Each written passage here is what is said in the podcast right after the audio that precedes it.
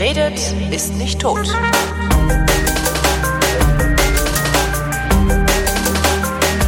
Willkommen zur Wissenschaft, worin wir mit geringem wissenschaftlichen Anspruch über Neuigkeiten aus der Wissenschaft reden mit Florian Freistetter. Und mit Holger Klein und der, wir haben schon Anspruch. Ja, aber gering. Also ich. Also du. Also im Durchschnitt ist er mittel. mit, mit mittlerem Anspruch. Also unser, unser Anspruch, unser wissenschaftlicher Anspruch ähm, gleicht einer Normalverteilung. Ja, nein. Also äh, Meiner. Ja. Also ich, Ich bin ja nur Geisteswissenschaftler. Ob, ob man aus zwei Datenpunkten eine Normalverteilung konstruieren kann, habe ich gerade überlegt. Aber das ist schon wieder zu viel wissenschaftlicher Anspruch. Äh, das stimmt allerdings, ja. Wobei selbst ich verstanden habe, äh, was du damit meinst und äh, auch vermute, dass das nicht geht. Ja, ja, Ja. ja. ja. Äh, wir kommen aus der schrecklichen Nummer jetzt wieder raus. Ah, Mit schamloser Eigenwerbung. das, oh, gibt's, hast du wieder ein Buch geschrieben? Ja, ja, das auch. Äh, Ich glaube, das. Ich habe sogar vom Verlag schon die, die das Programm bekommen. Also theoretisch. Also ich verrate noch nicht, was es ist, aber vermutlich durch nicht allzu engagiertes Recherchieren kann man vermutlich rausfinden, wann das Buch erscheint und wie es heißt. Oh, ah. Nee, aber nee, ich wollte, es geht. Ich, äh, wir, mit den, äh, ich wollte Werbung für Science Buster Shows machen, weil nämlich es demnächst eine Show gibt, bei der äh, Publikums oder oder generell Interaktion der der Öffentlichkeit gefragt ist und Oh. die äh, würde ich jetzt probieren hier anzuregen. Die Interaktion der Öffentlichkeit oder überhaupt Ja. den Besuch der Show. Äh, Beides natürlich. natürlich, diese- ausverkauft? äh, die, manch, es kommt immer drauf an. Also das ist halt, äh, manchmal sind noch Karten übrig und äh, manchmal ist es ausverkauft, manchmal nicht. Wie es jetzt gerade in Wien aussieht, um die Show, die es geht, weiß ich nicht. Aber äh, es macht es, es ist also aus, aus Künstlersicht ist es ja auch nicht schlecht, wenn dann irgendwie Menschenmassen vorm Theater stehen und nicht rein können. Also Nee, also es, es geht um Folgendes. Es geht um das äh, ein halb, halb fast neue Konzept der Science Busters, das sich Battle Royale nennt.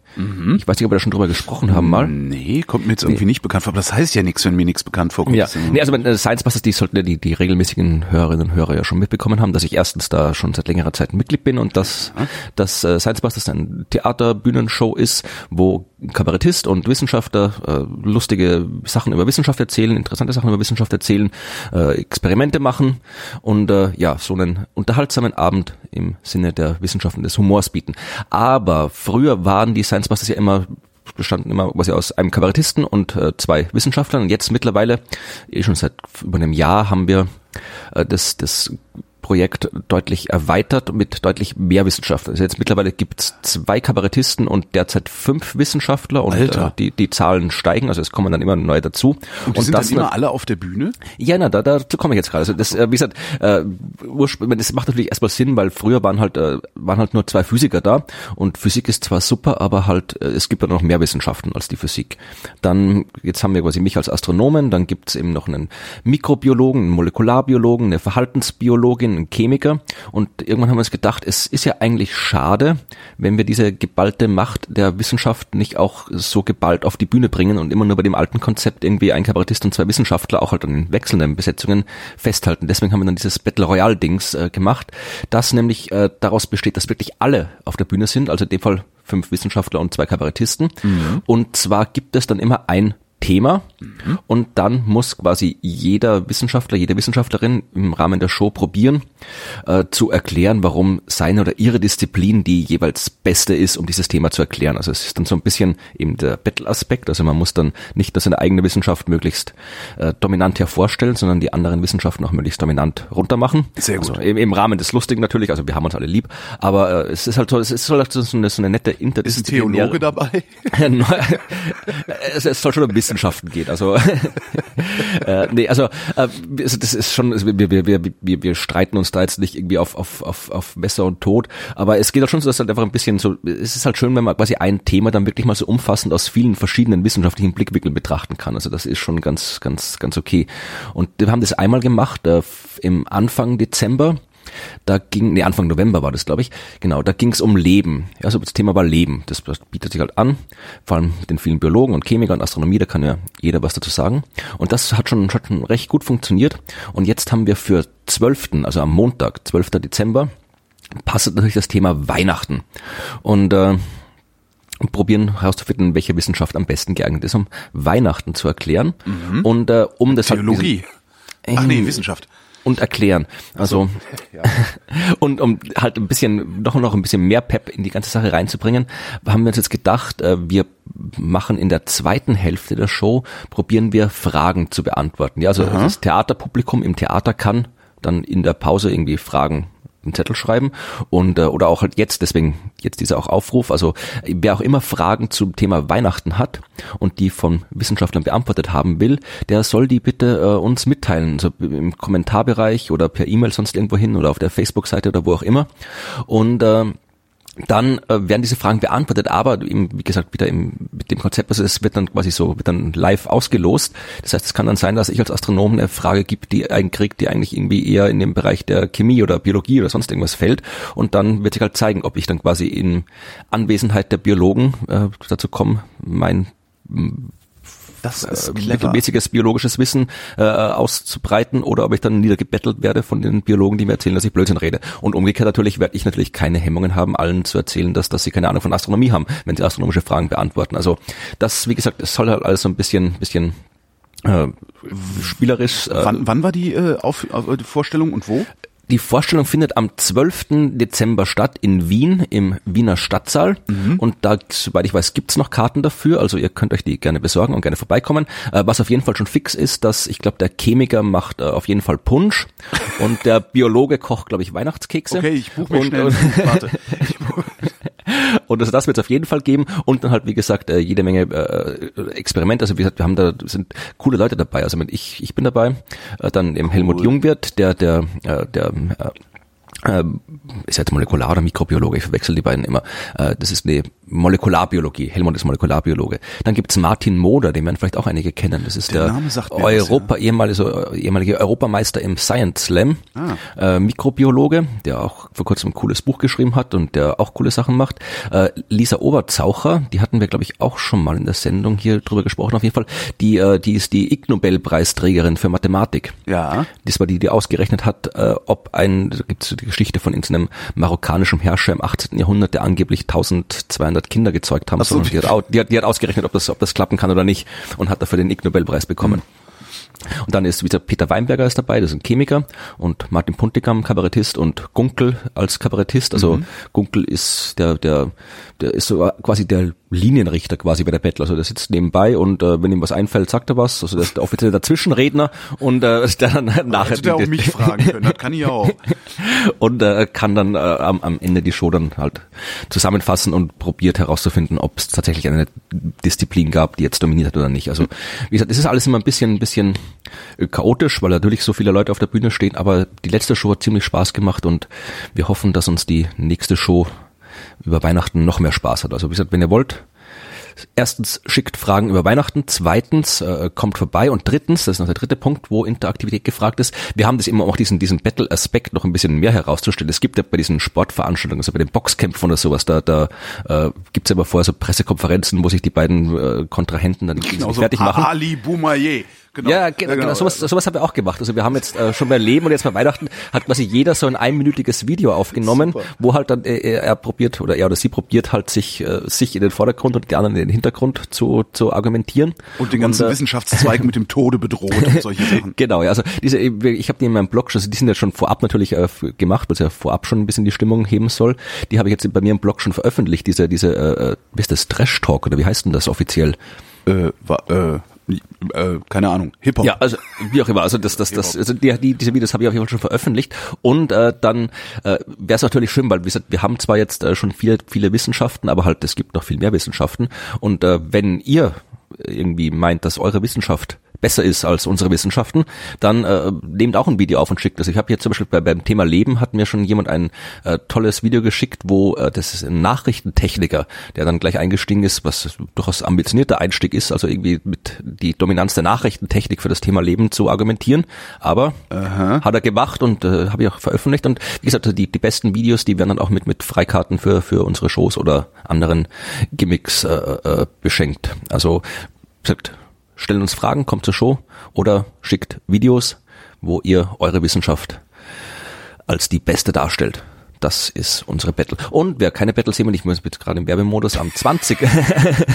Was mich, Am- was mich ja viel mehr interessieren würde, ist, gibt es eigentlich mal einen Termin in Berlin?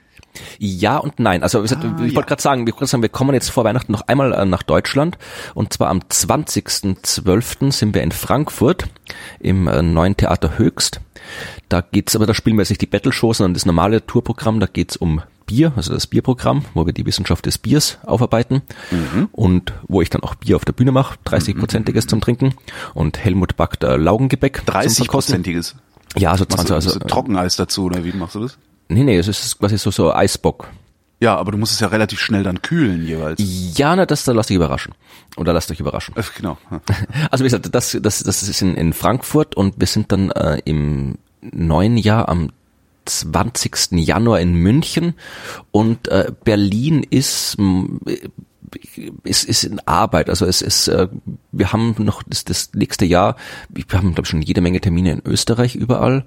Äh, da kommt ja auch unsere neue Show. Wir machen im, im, im März eine neue Show, die Wissenschaft von Game of Thrones gibt's dann. Und, Muss man äh, das dann gesehen haben?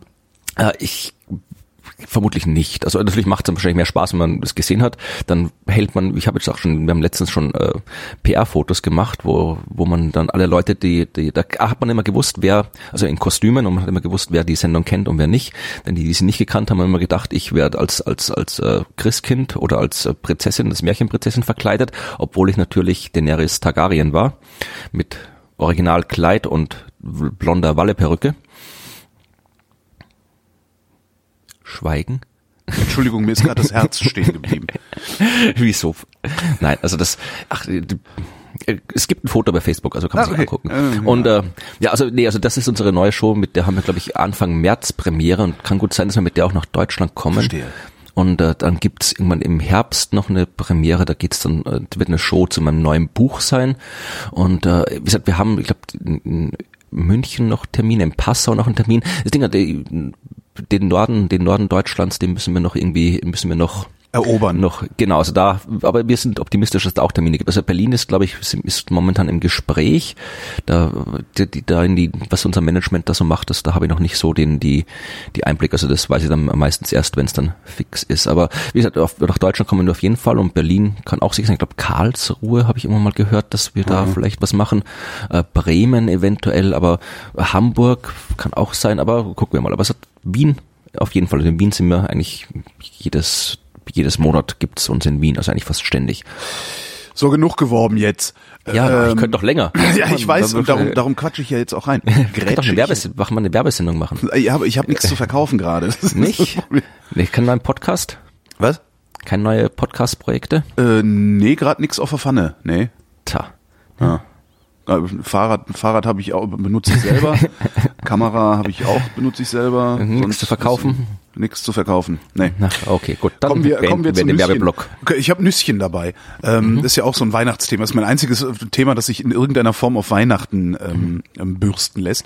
Äh, amerikanische Wissenschaftler haben festgestellt, Walnüsse machen Männer froh. Äh, Ich weiß nicht, ich glaube, jetzt bin ich gerade sprachlos. Also, Ja. wenn Walnüsse, wenn ich, wenn ich Lust auf Walnüsse habe, dann machen mich Walnüsse immer froh, wenn ich sie essen kann. Aber das wird, wird vermutlich bei Frauen auch so sein, oder? Äh, nein. Oder machen oder auf eine spezielle Art und Weise froh. Nein, bei Frauen ist das nicht so. Das ist eigentlich das Bizarre daran. Ähm, die haben eine äh, placebo-kontrollierte Doppelblindstudie gemacht, allerdings mit relativ wenig Probanden, 64 gesunde äh, männliche und weibliche Studenten im Alter von 18 bis 25 Jahren, haben den Kuchen gebacken. Äh, und die eine Hälfte hat äh, sechs Wochen lang äh, Kuchen mit Walnüssen gegessen, die andere Hälfte ohne. Ähm, das Ganze haben sie dann hinterher auch nochmal umgedreht, äh, um zu gucken, äh, was so passiert. Und dabei kam halt raus, dass sich, äh, also die haben dann, die haben dann äh, abgefragt, also machst ja so, das ist halt Psychologie, da kannst du halt immer nur fragen, weil die äh, Wahrnehmung nicht objektiv messbar ist. Ähm, haben abgefragt Ängstlichkeit, Depression, Ärger, Unruhe, Müdigkeit und Verwirrtheit.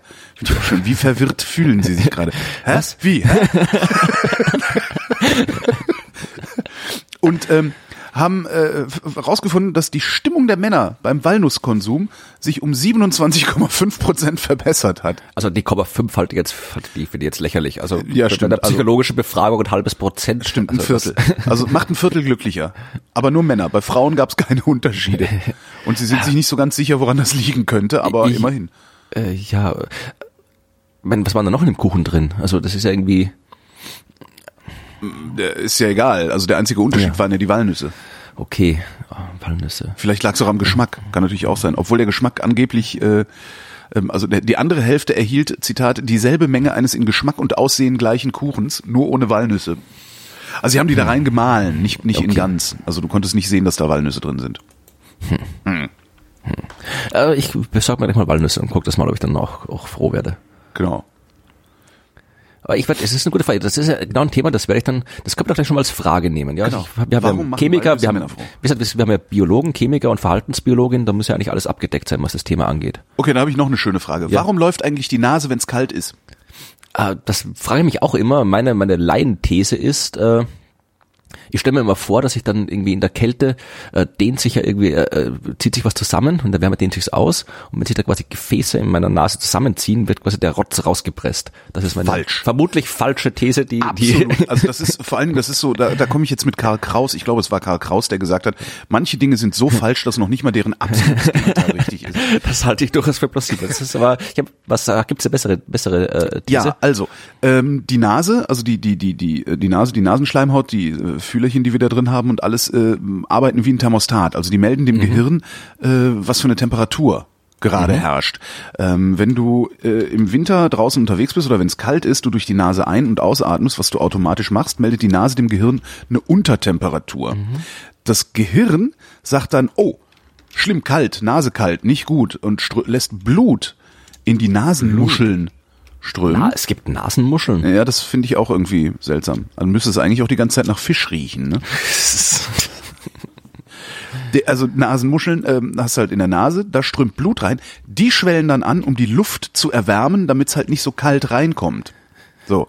Und mit dem Anschwellen der Nasenmuscheln steigerst du die Sekretproduktion.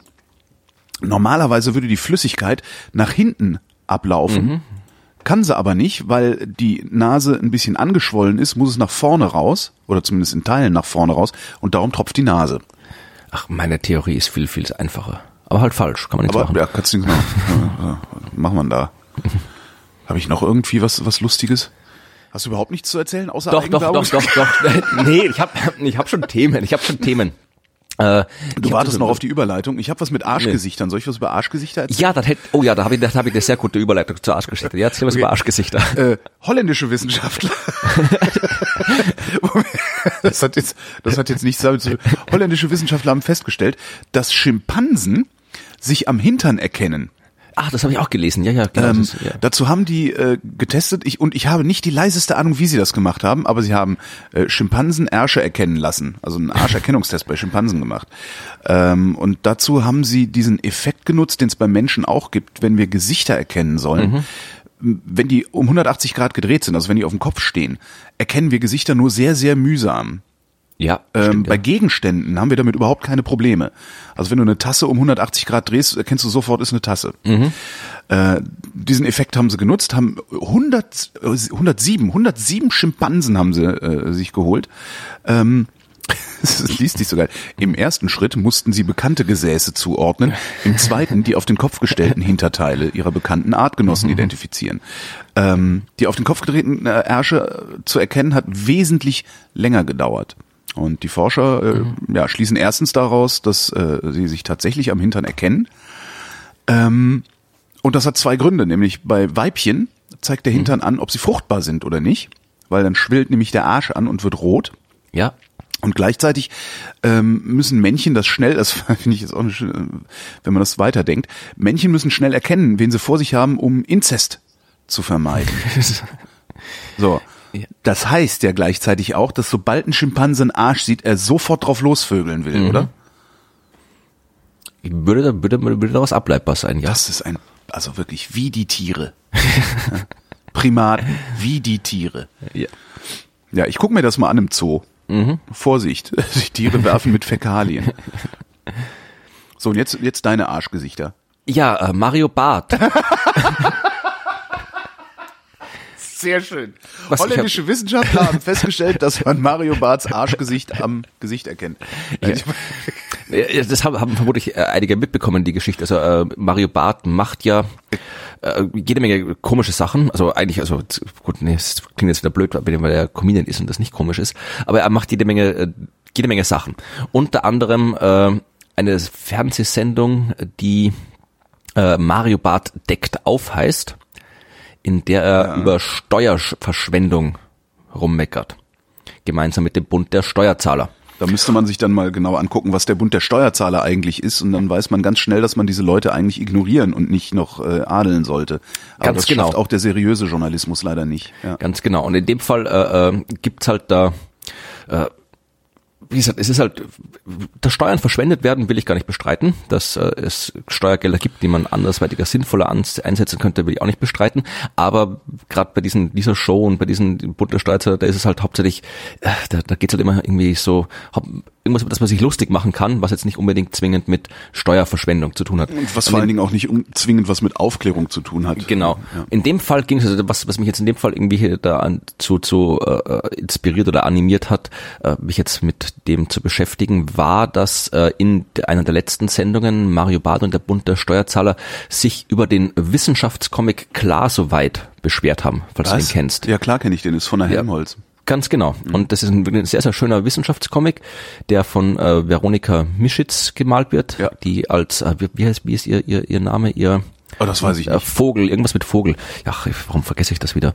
Äh, ba, ba, ba, ba die Kirschvogel, Frau Kirschvogel, genauso heißt sie irgendwie bei, bei Twitter und bei den, und die zeichnet wirklich einen wunderbaren Wissenschaftscomic, also die kann ich nur empfehlen, gibt's auch auf, als gibt's jetzt in, in der kostenlosen Zeitschrift, den Helmholtz-Perspektiven ist mhm. der drin, oder eben auch auf der, auf der, äh, im, im Augenspiegelblog, das ist Lohnt sich Blog. übrigens zu abonnieren, also ist wirklich kostenlos, mhm. muss man einfach nur ja. eine Mail schicken, dann kriegt man die nach Hause geliefert ja. und da sind echt immer interessante Sachen drin, ja. Genau, und das, die Comics sind wirklich toll, also da geht's halt um, um, um aktuelle Forschung, also es gibt irgendwie zu dieser CRISPR-Cas9-Technik, die da wunderbar erklärt wird, äh, was mir in den Medien irgendwas vorkommt. Vielleicht hatten wir diese Geschichte wo von Wurstkonsum und Krebserkrankungen. Äh, ja, stimmt. Da ja. habe ich dann darauf hingewiesen, dass es eine Sendung gibt, die ich mal mit Nikolaus Seemark aufgenommen habe, genau. die den Titel trägt Krebs durch Wurst. Mhm. Genau, aber auch, auch solche, auch solche, wenn halt aktuell ist, dann gibt's halt da auch meistens einen Comic dazu, wo erklärt wird, ob das Unsinn ist oder nicht. Oder eben halt auch so allgemeine funktionswissenschaftliche äh, äh, fundamentale Sachen. Also was ist Energie, wie funktioniert ein Kühlschrank? Also das ist halt wirklich schön gezeichnet, witzig. Ja. Also das ist halt so eigentlich, wie halt Wissenschaftsvermittlung durchaus sein sollte. Das ist halt für Kinder, ne? Nein, nicht wirklich nicht für Kinder. Ich glaube, das ist, ist ich glaube, das ist gerade das Problem, dass es eben nicht für Kinder ist. Doch, sondern klar, soweit ist meine ich für junge Leute. Nee, also das, soweit ich weiß, das, genau darum geht's nämlich, ja. Also es gab nämlich eine, also es nicht darum, genau darum geht's, aber das kommt auch vor. Also in, die, der Bund der Steuerzahler hat auch eine Pressemitteilung zu dieser Sendung gemacht mhm. und da eben unter anderem geschrieben, ich zitiere jetzt, der Comic Klar soweit, der monatlich in den Blogs der Helmholtz-Gemeinschaft erscheint, ist nicht für Kinder gedacht, sondern soll wissenschaftlicher, also das haben die so geschrieben, äh, Wissenschaftler haben sie gemeint wahrscheinlich, mhm. soll Wissenschaftler ansprechen, unsere Kritik, die Zielgruppe weiß, was zum Beispiel Energieerhaltung bedeutet, dazu braucht es keine skurrilen Comics. Äh, also die sagen halt, dass, ist eben, dass der Comic nicht für Kinder gedacht ist. Äh, wie gesagt, ich bin halt, das, wie gesagt, die, die offizielle, offizielle Zielgruppe der Helmutsgemeinschaft in der Hinsicht ist, glaube ich, haben sie noch geschrieben, sind eigentlich halt irgendwie alle, die sich interessieren. Ja. Und, äh, und dann, wie gesagt, also das ist halt, was halt da in diesem, diesem äh, Satz schon, schon drinsteckt, ist eben wieder dieses typische Vorteil, Comics sind was für Kinder. Ja. ja, und, ja. Und, und, das ist dann, ich habe dann irgendwie auch noch ein Transkript, also das ist dann in der Fernsehsendung auch tatsächlich angesprochen worden. Und ich habe das nochmal hier, das, das Transkript aus der Sendung. Da ist dieser Rainer Holznagel, der Präsident mhm. vom Bund der Steuerzahlung, der sagt, äh, wir fangen mal klein an, heute geht's erstmal nur um 10.000 Euro. Nur in Anführungszeichen ist auch Steuergeld. Es gibt sogenannte Wissenschaftscomics. Comics mhm. kennst du, sagt er zu Mario Barth. Comics kennst du. Donald Duck, Mario Barth, ja, Mickey Mouse, also da weiß man schon, wo, was deren Comic-Hintergrundwissen quasi ist, Donald Duck, Mickey Mouse, äh, sind alles super Sachen, sagt Rainer Holznagel, und dann sei es drum, dann haben sie ein, ein Bild eingeblendet von einem Comic, wo es um äh, die Frage geht, äh, warum äh, Möhren beim Transport oft äh, nicht mehr danach gut, nicht mehr gut schmecken, weil die dann irgendwie rumgeschüttelt werden und dann äh, entsteht was, dann entstehen da irgendwelche Stoffe drin, die, wenn sie falsch, Bitterstoffe, wenn sie falsch transportiert werden, was blöd ist, wenn man sie kaufen will, das ist doch ein relevantes Thema, ja. Also es haben mhm. Leute von der Chemiker von der TU München untersucht, wie man Möhren richtig transportieren muss, dass da eben keine Bitterstoffe drin sind. Also das mhm. wird die, vermutlich die Industrie, die Konsumenten, also eigentlich ein interessantes Thema. Und da gab es eben eine Geschichte über sprechende Möhren und dann haben sie sich wahnsinnig aufgeregt, dass da halt jemand äh, sprechende Möhren zeichnet, ja. Und sie sagt dann hier, äh, das macht die Helmholtz-Gesellschaft, äh, Gesellschaft? Weißt du, weißt, ja, sagt der Holznagel, also ist ja nicht die Gemeinschaft, Also in einem sogenannten Wissenschaftsblock und da sollen schwierige Themen lustig dargestellt werden. Alles nett. Problem ist nur, es kostet 10.000 Euro und ich finde, das kann man einsparen, weil das Bundesforschungsministerium, äh, was es glaube ich so auch nicht gibt, sondern auch anders heißt, äh, ja. das mit unterstützt und das sagen wir, ein kleiner Beitrag, fangt an, ein bisschen sparsamer zu werden, lasst die Comics weg. Das ist halt, das ist halt auch, also mal davon abgesehen, dass es wirklich fundierte Kritik am Bund der Steuerzahler gibt. Äh, die steht dann auch in den Show Notes beziehungsweise ein Link zur, zum Wikipedia-Artikel zum Bund der Steuerzahler. Ähm, das ist halt, die, die sind halt, ja, grob gesagt sozialstaatsfeindliche FDPler. Äh, die noch nicht mal ansatzweise äh, die Steuerzahler in diesem Land repräsentieren, sondern im Wesentlichen die Leute zu repräsentieren scheinen, die auf Teufel komm raus sich der Finanzierung des Gemeinwesens entziehen wollen. Mhm. Das ist das eine. Das andere ist und das äh, merke ich auch immer wieder, wenn von diesen Leuten jemand auftritt irgendwo, das sind immer so Geschmacksurteile. Mhm. Ja? Mir gefällt das nicht, es kostet Steuergeld, also muss es weg. Genau. Und das ist halt äh, wirklich, da, da sieht man dann halt auch mal das entweder, also ich, es gibt ja immer zwei Erklärungsansätze. Entweder jemand ist niederträchtig oder jemand ist doof.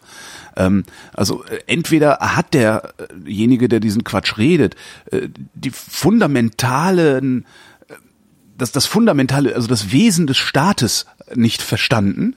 Äh, mhm. Oder aber er ist wirklich einfach so niederträchtig, dass er, dass er irgendwie auf Teufel komm raus sich an gar nichts beteiligen will. Also statt froh zu sein, dass man für 10.000 Euro erklärt kriegt, wie ein Kühlschrank funktioniert. Ich finde das prima. Mhm. Außerdem sind es nicht 10.000 Euro nur für diesen einen Comic, sondern für eine gesamte Jahresproduktion mhm. und das ist jetzt nur wirklich nicht viel. Ja, also ich habe ja auch, habe ich in meinem Artikel auch drüber geschrieben. Das einzige Problem, was ich jetzt bei den Steuergeldern und bei der Wissenschaftskommunikation sehe, ist, dass halt noch viel zu wenig äh, Steuergeld eingesetzt genau. wird, um wissenschaftliche Öffentlichkeitsarbeit genau. zu fördern. Also da kann man, wie gesagt, das 10.000 Euro für, für ein Jahr lang Wissenschaftskommunikation. Das, das ist, ja. Die, die Helmholtz-Gemeinschaft, mhm. die, die Helmholtz-Gemeinschaft hat, ich glaube, drei Milliarden im Jahr, mhm. ja, gehen, gehen da über, über die, äh, über die Theke.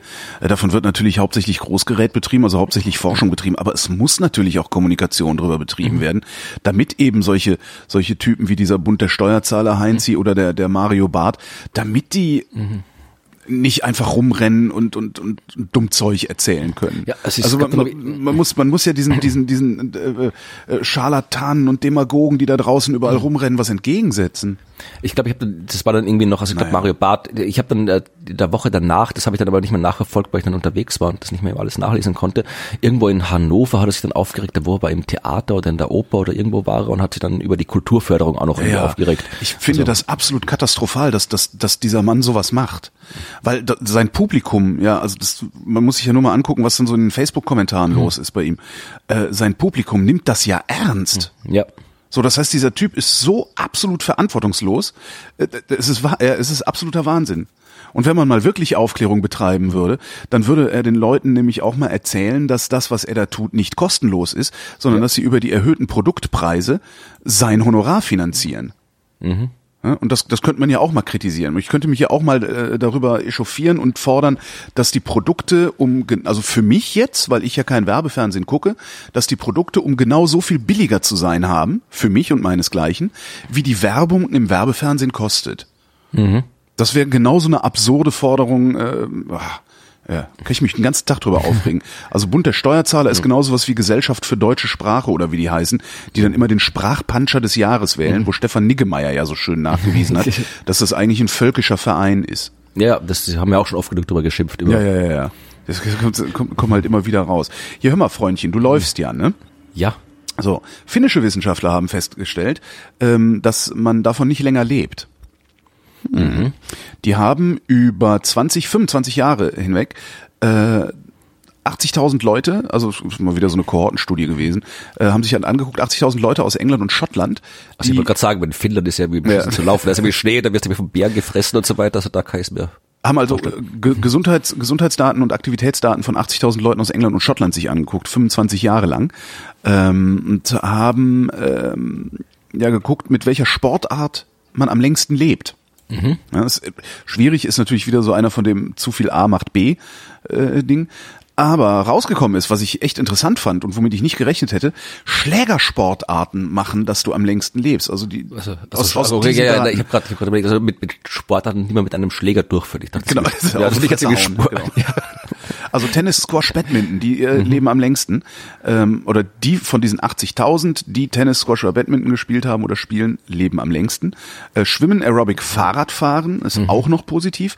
Kein Zusammenhang mit einem verminderten Sterberisiko zeigt sich hingegen für Läufer, Jogger, Football und Rugby-Spieler. Okay. Ja, trotzdem kannst weiter. sofort aufhören. Nee. Andererseits, du fährst viel Fahrrad, das gleicht das wahrscheinlich aus. Ich kann Tennisschläger mitnehmen beim Laufen. Ja, immer so, so, so ein Tennisschläger hauen mit so, damit, wo ja. der Ball an so einer Schnur hängt und so Genau. dots, dots, dots, dots macht. Dann schwinge ich damit irgendwie wild hin und her beim Laufen. Ja.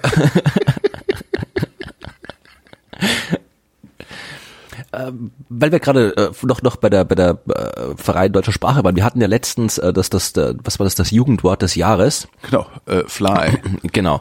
Äh, und ja, ich bin mir noch nicht ganz sicher, ob das, ob das, äh, ich verstehe, was es damit bedeutet ist. Aber es gab jetzt auch hier in Österreich. Österreich hat ja auch äh, seine eigenen äh, Sprach Sprachjuries und es ist auch in Österreich das Wort des Jahres und das Jugendwort des Jahres und so weiter gewählt worden. Willst du wissen, wie das österreichische Wort des Jahres heißt? Äh, bitte? Ein wunderbares Wort, finde ich, nämlich Bundespräsidenten Stichwahl Wiederholungsverschiebung. Mützenkapitän. Sehr schön. Nee, Bund- haben- die haben- Bundespräsidenten Stichwahl Wiederholungsverschiebung. Genau, also das Wort. Aber das ist nicht wirklich so benutzt worden, oder? Nein, nein, nein, es- die nehmen das vielleicht auch nicht ganz so ernst, wie es halt hier die, die in Deutschland tun. Also ich sag dir, dass das, äh, sie begründen das, das Wort sei sowohl inhaltlich als auch aufgrund seiner Länge ein Sinnbild und ironischer Kommentar für politischen Ereignisse dieses Jahres. Weil halt das Wort lang war und absurd ist und die- die Bundespräsidentenwahl lang und absurd war. Ja. Außerdem sagen sie, das Wort zeigt auch gut eine Eigenart der deutschen Sprache, dass man halt irgendwie beliebig viele Substantive aneinander reihen kann, was halt irgendwie und die Länge quasi unbegrenzt ist, was halt äh, in anderen Sprachen nicht so funktioniert. Das gibt gibt's überhaupt eine äh, äh, Ich überlege gerade, gibt's überhaupt eine Sprache, in der es sowas noch gibt? Dazu gut, kenne ich zu wenig Ich Sprachen. wollte gerade sagen, also so viele Sprachen kennt man ja überhaupt nicht genau. Genau, genau. Ja. Wir haben auch ein Unwort des Jahres übrigens. Bitte? Äh, das heißt Öxit. Sehr schön.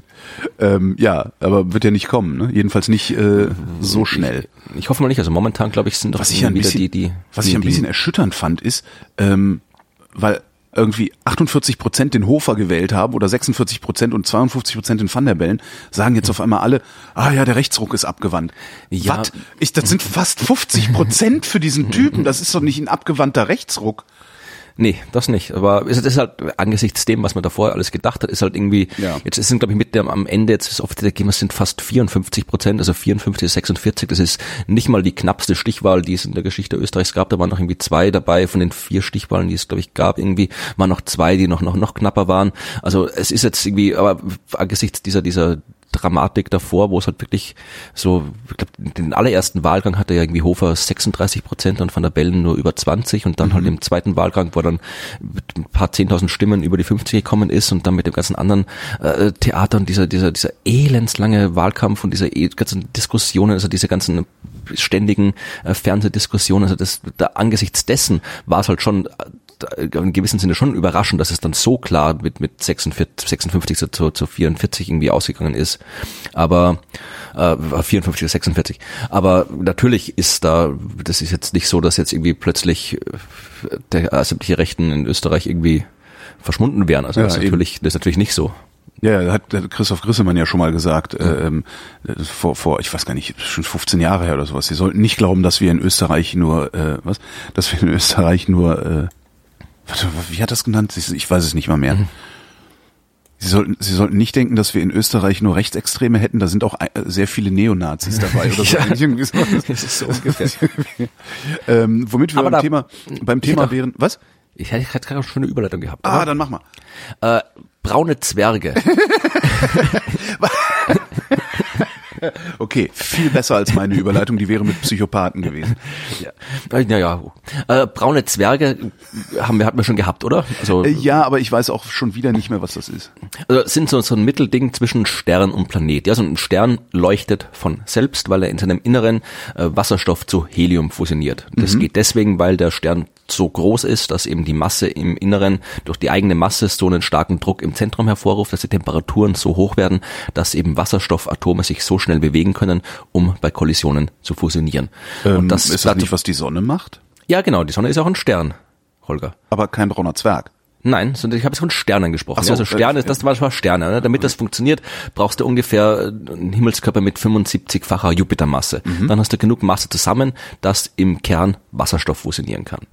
Äh, unter 75 kriegst du keine Wasserstofffusion, also keinen Stern, aber was anderes, nämlich äh, wenn du ungefähr 13 mal Jupitermasse hast, ja, Mhm. dann kann Deuterium fusionieren. Ein bisschen. Also Deuterium hat ein Wasserstoffisotop und das kann halt ein bisschen fusionieren. Also nicht lange, das ist so ein Stern, kann ja ein paar Milliarden bis ein paar Billionen Jahre, je nachdem äh, fusionieren, äh, so ein, so ein äh, mit, mit Deuteriumfusion in so einem leichten Himmelskörper mit 13, 20, 30-facher Jupitermasse, der kann halt da so, so ein paar Millionen, ein paar Milliarden Jahre vielleicht irgendwie ein bisschen Deuterium fusionieren. Das heißt, der leuchtet nicht wirklich, der, der, der glimmt quasi so vor sich hin.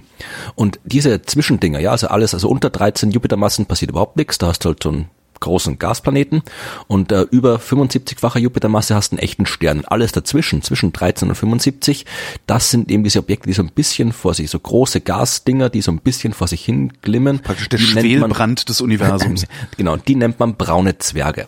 Und äh, die hat man auch schon, glaube ich, in den 60er, 70er Jahren hat man schon äh, vorhergesagt, dass es sowas geben könnte. Den ersten konkreten braunen Zwerg entdeckt hat man 1995 und seitdem haben wir halt einen ganzen Schwung von diesen Dingern entdeckt überall. Also die dürften auch halt äh, relativ normale, normaler Bestandteil des, des universalen Inventars sein. Und äh, da war halt immer die Frage, äh, so generell natürlich sind die aus, aus sich heraus schon interessant, diese Dinger, äh, weil sie halt so dieses Zwischending zwischen Planet und, und Stern darstellen und auch zeigen, dass es halt da quasi nicht so klare Grenzen gibt, sondern eben zwischen den Kategorien, sondern es halt auch so ein Kontinuum ist. Du hast halt quasi kleine Objekte bis hin zu großen Objekten und je nachdem verhalten sie sich unterschiedlich.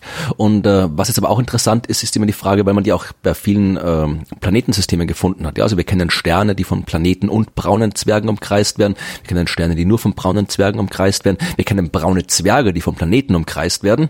Also da, da haben wir schon alles gefunden. Jetzt war halt auch die Frage, wie das mit braunen Zwergen und der, der Bewohnbarkeit aussieht.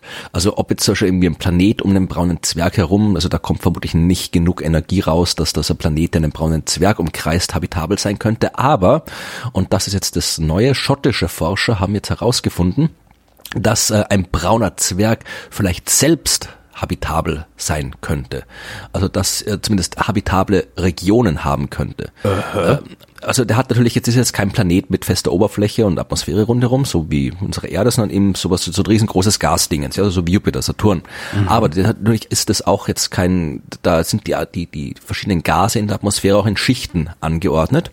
Und äh, je nachdem, klar, je, je weiter außen du bist, desto kühler ist es. Und die haben jetzt gesagt, dass es eben in bestimmten höher gelegenen Schichten der Atmosphäre von braunen Zwergen, da könnten die Temperaturen und der Druck gerade so sein, dass Wasser flüssig, Flüssig ist. ist. Also du könntest da quasi halt so, so wie bei uns Wolken aus, also meine Wolken sind ja flüssige Wassertropfen. Ja, ja. Und äh, solche, solche Wasserwolken könntest du auch in braunen Zwergen haben, weil das, dass da Wasser mit, da ist Wasserstoff drin, da ist Sauerstoff drin, das weiß man alles.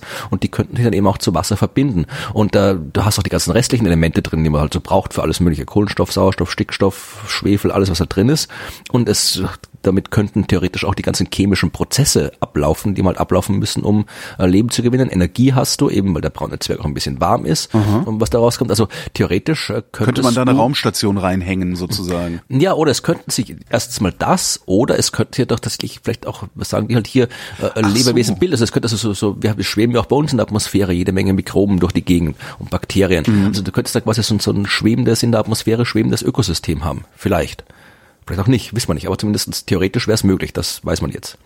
Äh, wie groß äh, kann man kann man sowas sagen? Wie groß die Wahrscheinlichkeit ist, dass sowas passiert? Weil also es gibt ja es gibt ja so die Theorie, dass äh, über Asteroiden die, die das, das das erste Leben auf die Erde gekommen ist und wenn du dann so ein riesiges massereiches Ding hast, ist die Wahrscheinlichkeit doch, dass da mehr Asteroiden reinklatschen, äh, wesentlich größer, oder?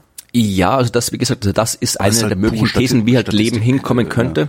Dass halt äh, Asteroiden, wir wissen also, dass das, also dass das Leben, dass das quasi Lebewesen auf Asteroiden selbst leben und dann halt irgendwie gebracht werden, das ist zwar nicht unmöglich, das ist diese, diese äh, Panspermie-Hypothese, Ja, genau. die es halt auch schon länger gibt, aber äh, das ist halt eher es ist eher unwahrscheinlich. Was wahrscheinlich, viel wahrscheinlicher ist, äh, was auch bei unserer Erde passiert ist, ist, dass nicht das Leben, sondern die Bausteine fürs Leben gebracht werden. Also wir wissen, dass auf den Kometen, auf Asteroiden, wir wissen, dass da diese ganzen komplexen Moleküle rumliegen, die organischen Moleküle, die man braucht, äh, all, all die Elemente, die man braucht, um irgendwie DNA und Proteine aufzubauen. Also das ganze Zeug liegt da alles rum auf den Asteroiden und Kometen. Das wissen wir, die haben wir schon nachgewiesen. Und es kann halt sein, dass die, wenn die auf der Erde eingeschlagen sind früher, das ganze Zeug hingebracht haben und dann in den Bedingungen, die auf der Erde geherrscht haben, konnte sich daraus Leben, Leben entwickeln. entwickeln ja. Und so sagen die schottischen, schottischen Wissenschaftler, könnte es auch bei braunen Zwergen sein, wenn da auch Asteroiden mit dem ganzen Bausteinen ankommen, das Zeug da abladen, das in diese lebensfreundlichen Atmosphärenschichten kommt, könnte sich dort eventuell auch Leben bilden. Wo sich ja auch Leben gebildet hat, äh, ist in den Tüten, äh, in denen Schnittsalat verkauft wird. Und britische Wissenschaftler haben sich das jetzt mal angeguckt, was da eigentlich so los ist in diesen Schnittsalattüten und haben gesagt, okay, das ist ein Keimparadies. Ja, weil nämlich äh, der austretende Pflanzensaft das Bakterienwachstum extrem anregt. Das klang jetzt gerade wie ein Werbespot für, für, für Keime. Das ist ein Keimparadies. Keimparadies, genau. Kommen Sie ins Keimparadies. Geben Sie Ihre Kinder im Keimparadies ab. Wieso, die sind doch schon in der Kita. Okay, verstehen nur Leute ja. mit Kindern. Ähm, äh, äh, ja, also der Pflanzensaft äh, befördert halt das Bakterienwachstum ziemlich extrem. Mhm. Äh, und darum gehen die Leute ja hin und äh, wenn sie so Tütensalat gekauft haben, waschen sie den erstmal ordentlich, damit die ja. Keime runterkommen. Es sei denn, es steht drauf, verzehrfertig und frisch gewaschen, dann mache ich es nicht. Genau. Stellt sich raus, nutzt nix. Weil nämlich äh, die Keime ähm, gemeinsame Schleimhüllen äh, bilden, mit denen sie sich äh, besonders gut festhalten an diesem mm. Salat und äh, dadurch auch gegen chemische und biologische Mittel geschützt sind. Das heißt, die, die Keime sind so fest am Salat und an der Packung, dass selbst gründliches Waschen, ich zitiere gerade, selbst gründliches Waschen die Bakterien nicht mehr entfernen kann. Was muss ich da machen? Wie abkerchen, Sandstrahlen oder? Weiß ich nicht, abkochen. das ist Salat, Salat abkochen. Der Salat ist irgendwie welk. Ja, aber keimfrei. Weiß ich, Sagrotan, ich habe keine Ahnung. Vielleicht einfach frischen Salat kaufen, das wäre ja. so, eine, so eine Maßnahme. Der ist auch günstiger. Mhm. Langfristig. Ich hätte noch was mit Bakterien. Mhm. Hm? Und zwar die in deinem, in deinem Darm, das sogenannte Darmmikrobiom. Also wir haben mhm. ja Bakterien im Darm, also eine, ein, ein, ein, wie nennt man das? Das hat auch so einen schönen Namen. Also Bakterienkultur? Nee, egal. Ähm, israelische Wissenschaftler haben jetzt mal so ein bisschen dran rumgeforscht an diesen Darmbakterien äh, und haben sich angeguckt, wie fettreiche Kost, also fettreiches Essen auf Darmbakterien wirkt. Allerdings nur im Mausmodell haben sie sich das bisher angeguckt. Mhm. Ähm, und denen ist was gelungen, was ich sehr interessant finde. Es gibt ja den Jojo-Effekt beim ja. äh, Abspecken. Ähm, also so Behavioristen wie ich äh, gehen ja davon aus, dass der Jojo-Effekt ein Verhaltensproblem oder ein Verhaltensphänomen ist, sagen wir mal. Mhm. Und zwar hast du dich, weiß ich nicht, in meinem Fall, ich bin jetzt 47 Jahre alt, ich habe mich 40 Jahre lang daran gewöhnt, für zwei zu essen. Mhm. Ähm, esse ich jetzt nur noch für einen oder ein bisschen weniger, specke ich ab. Mhm. Äh, erlerne also ein neues Verhalten, ein neues Ernährungsverhalten. Jetzt ist Verhalten aber eine sehr, sehr hartnäckige Angelegenheit. Wenn ich jetzt ein Jahr lang ähm, nur für einen gegessen habe und dann mal eine Woche lang nicht mitdenke oder nicht diszipliniert ja. genug bin und wieder für zwei esse, schaltet sich das alte, viel stärker eingeprägte Verhaltensprogramm wieder ein und ich esse weiter für zwei, ohne zu merken, dass ich für zwei esse das passiert mir gerade oder ist mir in den letzten mhm. zwei Jahren passiert. Ähm, was die Forscher jetzt gemacht haben, ist, die haben ähm, den Tieren fettreiches Futter verabreicht, haben sich dann das Mikrobiom angeguckt, äh, haben sie dann eine Diät machen lassen. Mhm. Ähm, haben sich das Mikrobiom angeguckt, haben ihnen dann normales Essen gegeben, die Mäuse sind wieder fett geworden äh, und haben dabei festgestellt, dass das Mikrobiom der übergewichtigen Maus sechs Monate, bis zu sechs Monate unverändert geblieben ist. Das heißt, die Darm, deine Darmbakterien haben sich gemerkt, auf welche Weise sie deine Nahrung der Verdauung zuführen müssen. Okay. Das heißt, es kann gut sein, ist halt Mausmodell, aber das ist ja doch recht aussagekräftig kräftig für, für ähm, den menschlichen Organismus. Ähm, es kann gut sein, dass der Jojo-Effekt nicht nur ein Verhaltensphänomen ist, sondern tatsächlich auch daher kommt, dass dein Darm auch umlernen muss, also deine Darmbakterien umlernen müssen, wie sie mit der zugeführten Nahrung umzugehen haben. Und sie okay. haben sogar eine ähm, mögliche Lösung schon im Angebot, äh, mhm. und zwar die Flavinoide. Äh, sieht für die Wissenschaftler so aus, als würden Flavinoide ähm, diesen Jojo-Effekt hemmen können. Das heißt, äh, flavonoidreiche Nahrung zu sich nehmen, hilft vor allen Dingen, nachdem man abgespeckt hat, stellt sich raus, die ist wiederum in rotem Obst und Gemüse. Ja, das heißt, äh, ja, rotes, also Obst und Gemüse ist halt eh immer eine gute Idee. Aber das fand ich sehr, sehr spannend, dass es äh, da noch andere Effekte gibt als nur das Verhalten. Jetzt muss ich wieder mein scheiß Weltbild ändern. Das ärgert ja, mich. Ich hasse das. So, ich habe jetzt, glaube ich, nur noch deprimierende Nachrichten. Ja, habe ich auch. Was habe ich denn hier? Trauma, Trauma, äh, Trauma, äh, Psychopathie, Angst, Strafandrohung. Ich habe John, John Glenn ist gestorben. Oh, äh, äh, äh, der, der erste Mann auf dem Mond, von dem nie jemand geredet hat oder so ähnlich, ne? Nein, John Glenn, John Glenn war nicht der erste Mann auf dem Mond. Er war halt einfach einer von, von, er war nicht mal der erste Amerikaner im All, aber er war der erste, der die Erde in einem Raumschiff umrundet hat. Ah, ja. Und äh, dann war Politiker, war der älteste Mensch, der im All war. Also der hat mit, mit 77 Jahren war er der älteste Astronaut, der ins All geflogen ist. Was ja schon mal ähm, sehr bemerkenswert ist, weil so, also ne, der erste Mensch, der, das, der die Erde in einem Raumschiff umrundet hat, mhm. den schickst du eigentlich nicht wieder in den Weltraum, weil es sehr gefährlich ist, in den Weltraum zu fliegen. Ja, aber und es halt sein kann, dass du dir dann da irgendwie so dein dein dein PR-Objekt zerschrotest mhm. versehentlich. Ja, ich meine, mein John Glenn war auch, da gab's ja die, der, der, die, die sieben, es gab, also John Glenn war einer von den Original Seven, also einer von den aller, den allerersten sieben amerikanischen Astronauten, die es mhm. überhaupt gab, bevor sie es gegründet haben, ja. Und der ist jetzt, der war äh, 95 Jahre, also das ist jetzt, da kann man auch schon mal sterben im Alter, aber trotzdem bringen, ist es halt, ja. trotzdem ist es halt nicht. Und ja, und dann, wenn wir gleich schon dabei sind, hier äh, Buzz Aldrin äh, liegt im Krankenhaus. Was hat er denn? Alter. Ja, der war, äh, der ist ja auch mit der durch, der war der zweite Mann auf dem Mond und der erste äh, Mondlandeastronaut, der einen Mondlandungsleugner auf die Nase gegeben hat.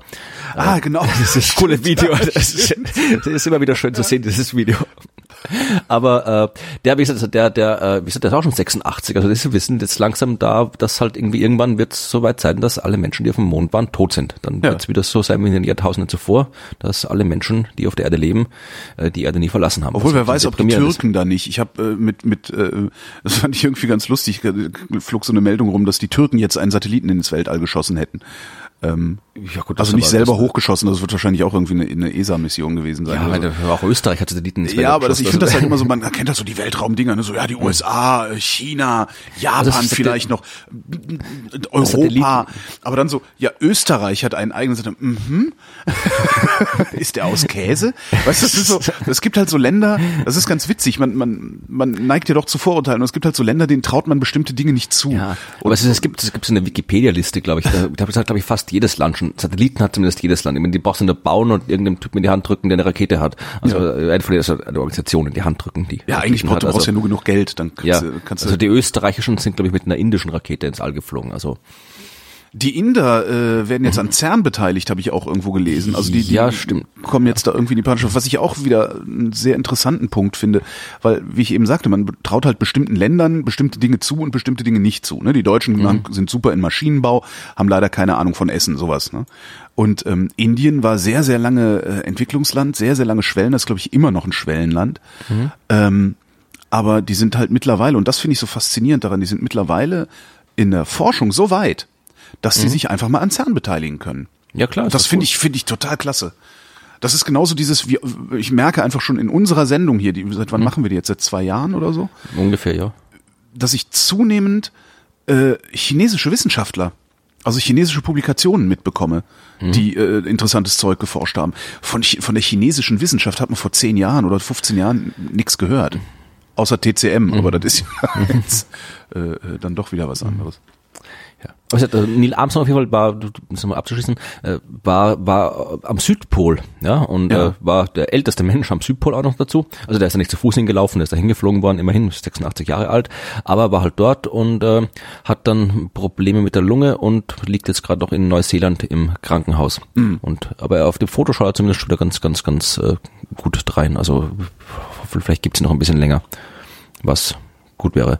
Aber wie gesagt, ja, also das ist, es könnte nicht schaden, mal wieder zum Mond zu fliegen. Genau. Das könnte sowieso nicht schaden, aber wem, wem, wem, wem sagt man das? Ja. Der, NASA. Den Indern und den, den Chinesen offensichtlich. Ja, wahrscheinlich. Die werden, die werden irgendwann, also wenn, wenn Trump tatsächlich äh, äh, da sein ganzes komisches Sparzeugs fährt. Ich könnte mir gut vorstellen, dass die Mhm. Chinesen und die Inder dann irgendwann in den USA auch mal im Weltraum den Rang ablaufen. Ja, das hat man irgendwie, Neil Tyson hat das mal in einem Podcast gesagt, er gemeint irgendwie, äh, wenn man das, das amerikanische Raumfahrtprogramm oder wenn man will, dass die Amerikaner zum Mars fliegen, dann müsste man sich nur irgendwie, irgendwie ein paar Diplomaten äh, holen und die dazu bringen, irgendwie einfach nur so, so, so gefakte äh, Meldungen hier, dass die, die Chinesen planen eine bemannte Mission zum Mars und so weiter irgendwie, irgendwie, irgendwie äh, rüberspielen lassen oder sowas und dann bumm, das gemeint irgendwie drei Monate später sind die Amerikaner am Mars, hat er gemeint. Ich meine, so schnell wird es nicht gehen, aber ja, vielleicht ist es aber, wie gesagt, ich glaube, glaub, dass ich glaube, was, was, was Trump hat ja, glaube ich, keine der Hinsicht äh, schon, er will ja quasi. Ich glaube, Geld der will für- mehr Raumfahrt und Er will weniger, halt mehr- weniger er will- Erdbeobachtung. Ne? Genau, also weil die Erdbeobachtung ist ja nur für den Klimawandel, den die Chinesen erfunden haben. um die amerikanische nicht- Wirtschaft zu schädigen. Und der hat halt diesen, diesen, diesen, ja, wir müssen halt irgendwie mehr, wir müssen zu allen anderen Himmelskörpern hinfliegen und halt da halt irgendwie, die halt quasi so die amerikanische Flagge aufpflanzen oder sowas. Ich glaube, das ist seine Motivation, dass halt irgendwie die USA da halt irgendwie rausfliegt und irgendwie den ganzen Rest im Sonnensystem irgendwie abklappert und die Erde halt irgendwie ignoriert, was ja blöd ist. Aber gucken wir mal. Also ich, ich, ich habe es immer noch nicht ganz verinnerlicht, dass da jetzt dieser Typ da in den USA Ja, sitzt. ist, Also das hat immer noch was Bizarres. Ich, hab, ich, ich ziehe mich auch momentan einfach auf die Position zurück, dass ich sage, ich warte jetzt erstmal ab, was passiert, wenn er wirklich Präsident ist, weil verhindern kann ich eh nichts äh, und von daher kümmere ich mich lieber um andere Sachen. Äh, beispielsweise darum, äh, dass chinesische Wissenschaftler herausgefunden haben, dass äh, der Schlaf nicht gut für traumatische Erlebnisse ist. Ähm, was ja passiert, wenn wir schlafen, ist, dass äh, Erinnerungen äh, übers Gehirn verteilt werden. Ne? Also wenn wir schlafen, werden äh, die, die, die Erinnerungen, die wir tagsüber gesammelt haben, die werden dann ordentlich abgespeichert und, und in die Schubladen gepackt. Ähm, so, äh, jetzt ist das eigentlich eine gute Sache. Ja? Ähm, denn wenn ich was gelernt habe und dann schlafen gehe, bleibt es besser hängen. Äh, bei negativen Erlebnissen passiert das allerdings auch. Das heißt, wenn ich ein traumatisches Erlebnis hatte und relativ zeitig danach schlafen gehe, brennt sich dieses traumatische Erlebnis tiefer in mein Hirn ein und wird mich darum äh, natürlich auch dann stärker beeinflussen in meinem Alltag, äh, weil Erinnerungen ja dazu da sind, mich in meinem Alltag zu beeinflussen, beziehungsweise meine Einstellungen zu. äh, Aber man kann jetzt nicht, man kann nicht ewig lang munter bleiben. Das ist dann auch wieder. Man kann nicht ewig lang munter bleiben, aber was man vermeiden kann, ist zum Beispiel, äh, weiß ich nicht, Streit mit dem Partner. Das ist so ein Klassiker. Ähm, ich habe irgendwann mal gelernt, man sollte nicht, man sollte nicht im Streit schlafen gehen. Sondern man sollte sich versöhnen, bevor man pennen geht. Und das deutet darauf hin, dass es eine gute Idee ist, weil wenn du im Streit schlafen gehst, brennt sich dieser Streit ein bisschen tiefer ein. Ähm, ich ich kenne das auch, also so aus eigener Anschauung wenn mich irgendetwas besonders stark aufregt, träume ich eher davon, als wenn mich irgendwas ja, als, als, als wäre noch mal Zeit dazwischen vergangen. Also wenn ich irgendwie kurz vorm Einschlafen irgendwas lese, was mich, was mich aufregt, träume ich davon. Ähm, und jetzt schlagen die vor, die Wissenschaftler, was ich eine interessante Idee finde, äh, Schlafentzug nach traumatischen Erlebnissen, also nach traumatischen Erlebnissen Schlafentzug zu verordnen sodass diese Erinnerungen an das traumatische Erlebnis nicht so gut konsolidiert werden können, wie sie es könnten, wenn du schlafen würdest. Weil nämlich während du wach bist, sind die Verdrängungsmechanismen, die du hast, äh, weitaus stärker. Also dann kann dein Gehirn besser Zeug wegdrängen. Ja. Aber da irgendwie Studien dazu gab es noch nicht oder sowas. Äh, Studien zum Schlafentzug nicht. Nee, Ja, das waren tatsächlich, das waren so äh, MRT-Untersuchungen, wo sie sich angeguckt haben, äh, wo wird es hinverteilt, was ist aktiv, was wird, bei, also was ist bei Verdrängung aktiv, was ist bei Erinnerung aktiv und so. Weil ob das wirklich funktioniert, da müssen wir wirklich mal irgendwie so, psychologische Studien machen. Und Ja, dann natürlich. Therapie tatsächlich gucken, ob das auch wirklich was bringt. Oder ob dann die alle einfach noch, noch, noch schlechter drauf sind, weil sie nicht schlafen können. Naja, ja, ich glaube nicht, dass man da jetzt wochenlangen Schlafentzug, also ich glaube Okay. jetzt nicht im Sinne von Waterboarding oder sowas, äh, das, äh, das schließe ich jetzt eher aus. Äh, Psychopathen hatte ich noch. Ähm, Psychopathen ist auch interessant. Psychopathen sind Leute, die als selbstsüchtig, berechnend, äh, empathielos und, und so gefühlskalt halt gelten. Ne? Ähm, amerikanische Wissenschaftler haben festgestellt, Psychopathen kennen Reue. Ja. Also die können Entscheidungen bereuen, haben aber auch gleichzeitig festgestellt, die können zwar bereuen, ist denen aber egal. Die machen halt trotzdem so weiter, wie sie vorher falsch gehandelt haben. Ja, aber, aber Reue, äh, ich überlege gerade, wie dann Reue definiert ist, weil es ist ja gerade irgendwie, dass es dem nicht egal ist. Ja, ja eben. Also sie, die können das, die können das intellektuell erfassen, aber nicht in Handeln übersetzen. Was sie gemacht haben, ist, sie haben äh, den Probanden so Glücksräder hingestellt, ähm, an denen konnte man unterschiedliche Punktzahlen gewinnen oder verlieren. Ähm, in jeder Runde mussten sich die Probanden für eins der Glücksräder entscheiden. Äh, Und in der nächsten Runde durften sie sich neu entscheiden, nachdem sie gesehen hatten, ähm, welches Ergebnis das andere Rad vorher gemacht hat. Ja? Also sie haben halt gesehen, okay, bei einem anderen Rad kriege ich viel mehr Punkte. Ähm, und die Psychopathen haben halt weiter das alte Rad genommen. und die normalen Menschen, also die, das guckst ja dann also auch guckst halt äh, nach psychopathischen Wesenszügen im Grunde. Mhm. Und die Leute, die man nicht als Psychopathen äh, einsortieren konnte, die haben sich halt dann auch fürs andere Rad entschieden. Aber gesagt, nee, Moment mal, da drüben kann ich viel mehr Punkte machen, dann probiere ich das doch jetzt erstmal aus. Und die Psychopathen haben immer nur, nee, ich habe gesagt, das ist so, dann ist das so. Das fand ich, fand ich auch irgendwie ganz lustig. Österreichische Wissenschaftler habe ich auch noch Ja, mitgebracht. ja, bitte, bitte. Österreichische Wissenschaftler haben festgestellt, dass ähm, moralisches Handeln im Wesentlichen durch Strafandrohung ausgelöst wird und nicht durch Aufklärung. Ähm, 700 Probanden haben sie genommen, die haben Geld gekriegt und konnten entscheiden, ob sie das äh, für UNICEF für Masernimpfstoffe spenden oder selbst behalten. was ich schon mal, was ich schon mal irgendwie, könnten wir noch mal gucken, ob der Studienleiter vielleicht psychopathische Züge hat. Ähm, die haben echtes Geld gekriegt und die Spenden sind auch echt an UNICEF gegangen, ähm, hinterher mit Spendenquittungen äh, belegt. Ähm, waren äh, interessanterweise wieder Ökonomen, die diese Forschung gemacht haben äh, und haben sich angeguckt, ob die Menschen moralischer handeln, also weniger Geld behalten, wenn äh, sie darüber aufgeklärt werden, was Masern anrichten können, oder ob sie mehr Geld spenden, wenn ihnen zur Strafe Geld weggenommen wird, wenn sie es behalten wollen. Ja, stellt sich raus, Aufklärung hatte keine Wirkung. Äh, Bestrafung schon. Also wenn du gesagt hast, okay, wenn du nicht wenn du nicht alles spendest, nehme ich dir 100 weg, äh, hat dazu geführt, dass sie alles gespendet haben. das finde ich schon auch ein bisschen seltsam. Interessant auch dabei. Das ist deprimierend irgendwie ein bisschen auch. Ja klar, absolut deprimierend. Also weil man denkt ja immer, ah, ja, Aufklärung hilft, vielleicht hilft die gar nicht. Ja. Ähm, interessant auch, dass ähm, wenn sie anonym, warte mal, jetzt kriege ich es nicht mehr zusammen. Es gab nochmal einen Unterschied, ob sie anonym oder oder äh, unter unter ihrem Namen aufgetreten sind, aber da bitte ich jetzt darum, äh, in den Shownotes mal in den Link zu gucken, das habe ich mir nicht rausnotiert. Noch mehr? Äh, ja, also ein paar Minuten Zeit haben wir noch. Okay, dann äh, zwei habe ich noch hier. Amerikanische Wissenschaftler haben festgestellt, dass äh, wir beim Einatmen durch die Nase Angst schneller erkennen können und uns besser an Dinge erinnern. Eigene Angst oder andere Angst? Ja, andere Angst. Okay. Äh, also die Nase, ähm, ähm, Nasenempathie sozusagen. Äh, 60 Probanden haben äh, 60 Probanden in schneller Abfolge Fotos von Gesichtern gezeigt, die Überraschung oder Angst ausgedrückt haben. Ähm, und während die, die Teilnehmer mussten dann die Gesichter so schnell wie möglich richtig zuordnen, also die richtige Emotion zuordnen. Ähm, dabei wurde die Atmung aufgezeichnet. Und dann haben sie halt so ein, hier, erinnere dich an Objekte, die an dir vorbeifahren, Test gemacht. Äh, Haben sich dabei dann die Amygdala und den Hippocampus angeguckt. Also Hippocampus ist für Erinnerung, Amygdala ist für Empathie, also Emotion zuordnen. Ähm, und sie haben dann gemessen bei der Atmung, dass die Probanden ängstliche Gesichter schneller erkannt haben, wenn sie das Foto während des Einatmens gesehen haben. Okay. Überraschte Gesichter Ja. waren, egal ob ein- oder ausatmen, gleich äh, schnell erkannt. Und an die äh, gezeigten Objekte haben sie sich auch besser erinnert, wenn sie die beim Einatmen angeguckt haben. Und der Effekt funktioniert nur, wenn die durch die Nase einatmen. And don't ask me why. Ich habe keine ja, Ahnung. Okay, gut, dann frei das nicht. Hätte ich gern. Also, da kann man sich jetzt seine Theorien ausdenken. Also, weiß ich nicht. Vielleicht, weil die Nase, äh, Nase dichter an der Amygdala, keine Ahnung. Ich weiß, also, weil, vielleicht, weil der Luftstrom eher übers Hirn kitzelt oder so. Wer weiß. Und jetzt die gute Nachricht am Ende. Ja. Ab Montag, also wir zeichnen auf am Freitag, dem 9. Dezember, am Montag, dem, das ist dann der 13. Dezember, Nein, der 12., wo und die Science Buster Show in Wien stattfindet. Es gibt noch Karten.